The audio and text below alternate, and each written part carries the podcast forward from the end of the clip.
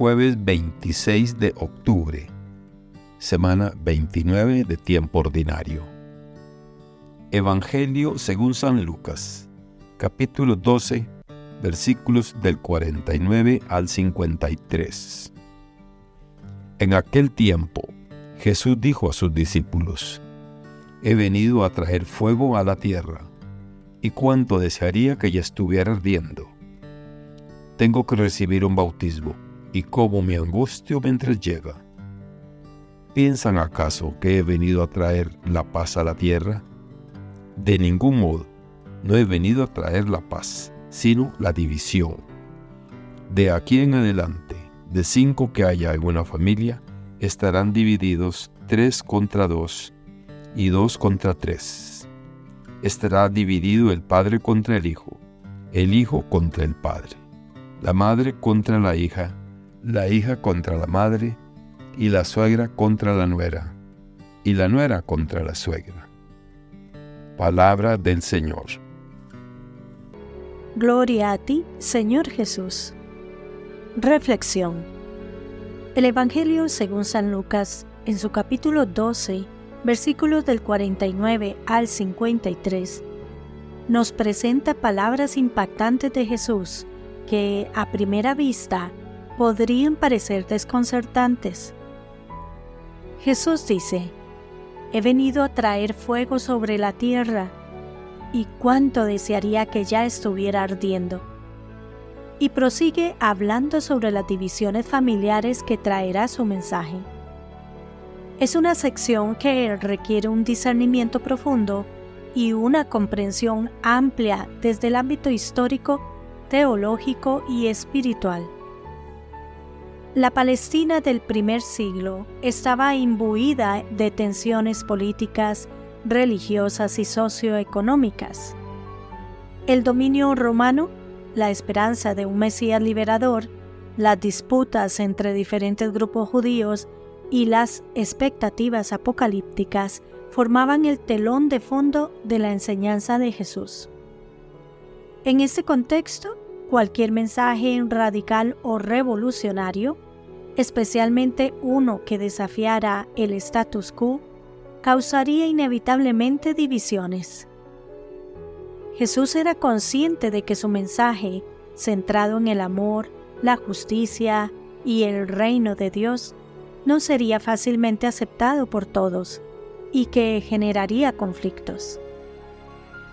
El fuego que Jesús menciona no debe ser entendido literalmente, sino simbólicamente. En las escrituras, el fuego a menudo representa purificación, juicio, y la presencia divina. Cuando Jesús dice que ha venido a traer fuego, está señalando la transformación radical y la purificación que su mensaje y su sacrificio traerán a la humanidad. Es un fuego que consume lo viejo para dar paso a lo nuevo. Un fuego que purifica el corazón y renueva el espíritu. En cuanto a las divisiones familiares, no es que Jesús desee activamente causar discordia entre los seres queridos. Más bien, está reconociendo que la decisión de seguirle puede, y a menudo lo hace, llevar a desacuerdos y tensiones, especialmente en una sociedad donde la fe y la vida cotidiana están intrínsecamente entrelazadas. Elegir el camino de Jesús podría ir en contra de las expectativas culturales, sociales o familiares, y por lo tanto podría causar conflictos. Desde un enfoque espiritual, este pasaje nos invita a una profunda introspección. ¿Estamos dispuestos a enfrentar los desafíos y las tensiones que surgen al seguir a Cristo?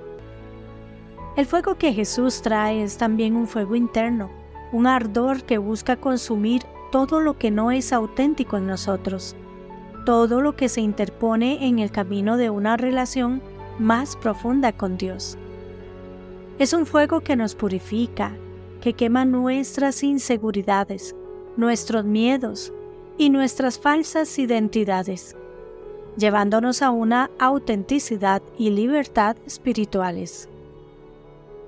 A veces esta transformación interior puede llevarnos a tomar decisiones que no son populares o entendidas por aquellos a nuestro alrededor, incluso por aquellos que amamos.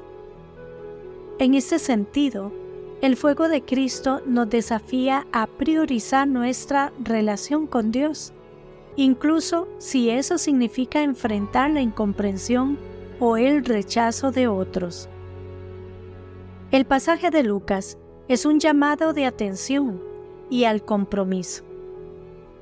Jesús, con su estilo directo y provocador, nos recuerda que la vida cristiana no es siempre un camino fácil.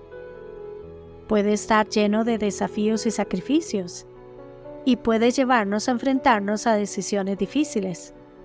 Sin embargo, el fuego purificador de Cristo tiene el poder de transformar nuestras vidas, llevándonos a una mayor autenticidad, libertad y profunda unión con Dios. Es una invitación a abrazar ese fuego, a permitir que nos purifique y a seguir a Cristo con todo nuestro ser, sin importar los obstáculos que enfrentemos en el camino. Que Dios les bendiga y les proteja.